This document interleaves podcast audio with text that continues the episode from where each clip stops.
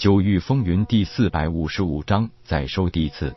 紫月涛拿出一枚纳虚戒，还没等丢过来，夜空摆手道：“这件伪神器是你提供的，这些玄石就当是我买这柄剑了。”紫月涛忽然当众下拜道：“弟子愿拜国师为师，请国师成全。”他这倒头就拜，反而把夜空弄得一时不知道如何是好，哪有这么赶鸭子上架的呀？不过紫月涛的态度非常诚恳，而且可以看得出来，他绝对与紫月凌风、东方通达或西门恒那种世家子弟不同。挑战自己，他完全是出于对气道的提升，因为只有不断挑战强者，才是提升自己最好的办法。可是这如果国师不答应，弟子在此长跪不起。紫月涛的行为引起了台下人群的一片哗然。这叫什么事呢？你小子这是在攀龙附凤吧？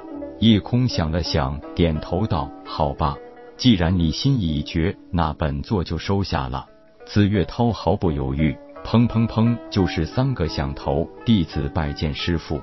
叶空一把扶起他，道：“起来吧，你现在是回家安排事情，还是直接跟随本座回国师府呢？”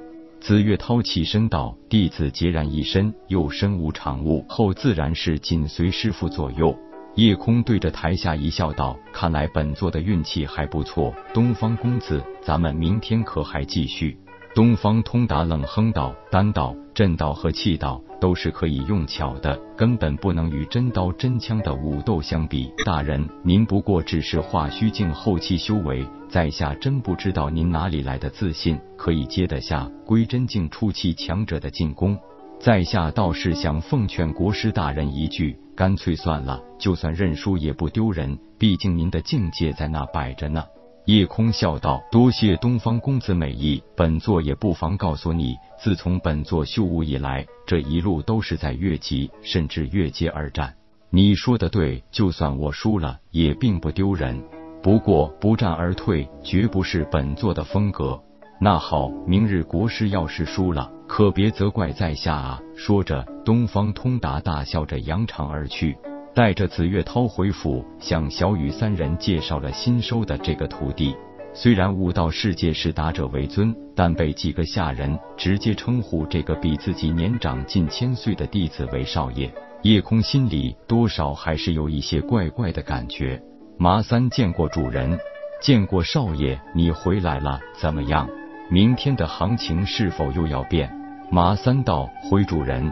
武斗不比单道震道，大家都清楚一件事：东方通达的境界比您高，想越阶取胜，在大多数人而言，这是不太可能的事情，所以几乎没人会看好您。您与东方通达的赔率现在成了一赔二。夜空点头道：“没错，武斗对境界的依赖是最大的，就算我也没把握可以必胜，毕竟对手是归真境强者。”从化虚境后期到归真境初期，这是一个难以逾越鸿沟。信心是一回事，真实情况又是一回事。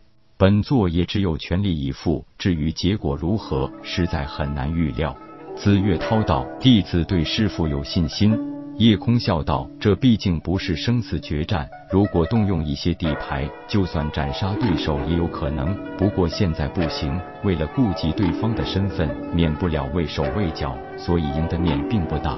所以这次就不压住了。”紫月涛笑道：“一赔二的赔率，只要师傅赢了，那就是双倍的赚头。弟子愿意赌一赌运气。”麻三笑道：“小的也相信主人，您一路来到大罗天，顺利成为紫月帝国的国师。小的以为，绝不仅仅是丹道造诣高超这么简单。”夜空笑道：“你们去下注，我不反对。不过我有言在先，输了可不要怪我没提醒你们。”紫月涛很坚定的道：“就算明知道会输，弟子还是会全力支持师傅。这一战不轻松，你们下去吧，本座自己需要静一静。”今天的帝国武斗台应该是近年来最热闹的一天了。紫月帝国国师叶空与东方家族子弟东方通达比武约斗之事，不但在市井广泛流传，就算是朝堂之上，也早已暗中关注着几天来的事件发展。丹道、正道和气道连续三场的胜利，显然大大出乎了所有人的意料。分明就是一个化虚境后期的少年，凭什么可以战胜归真境初期的丹师、阵师和气师呢？这最受人瞩目的武斗，结果又会是怎么样呢？宠姬媚儿得到了夺天造化丹的滋养，又可以保持十年的青春靓丽，这让国主紫月清风的心情大好。金銮殿上，与几位重臣商议国事之后，也情不自禁地说起了今日武斗的事情。三位爱卿觉得他们两人谁会赢？这次参加商讨国事的，只有大祭司子月童、镇国侯东方卫明和威远侯西门牧瑶三人。东方卫明笑道：“国师的确算得上年轻一代中的佼佼者，丹道、阵道、气道几乎无一不精。”但悟道一途境界的差异是是最大的差距。我可以肯定的说，国师一定也拥有非常手段和战斗力。若是一命相搏，结果自然难以预料。大祭司紫月同道，镇国侯之意就是认定你侄儿会会赢喽。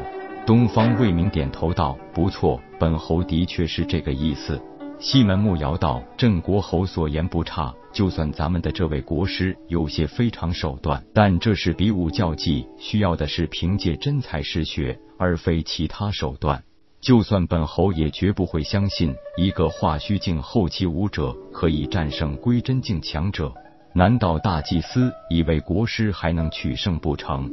紫月童微笑道：“老夫只是觉得很多事情的结果都时常出人意料，实在是不敢妄加评断呐。”两个侯爷不由得一起白了他一眼。这个老狐狸从来都是这个样子。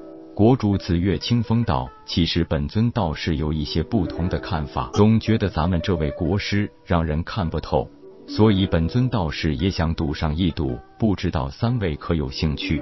东方未明道：“听国主的口气，是想赌国事赢了。”国主点点头道：“不错。”东方未明道：“微臣还是坚信我那侄儿会赢。”西门牧瑶也道：“微臣也觉得东方贤侄会赢。”国主看看大祭司，问道：“大祭司是什么意思？”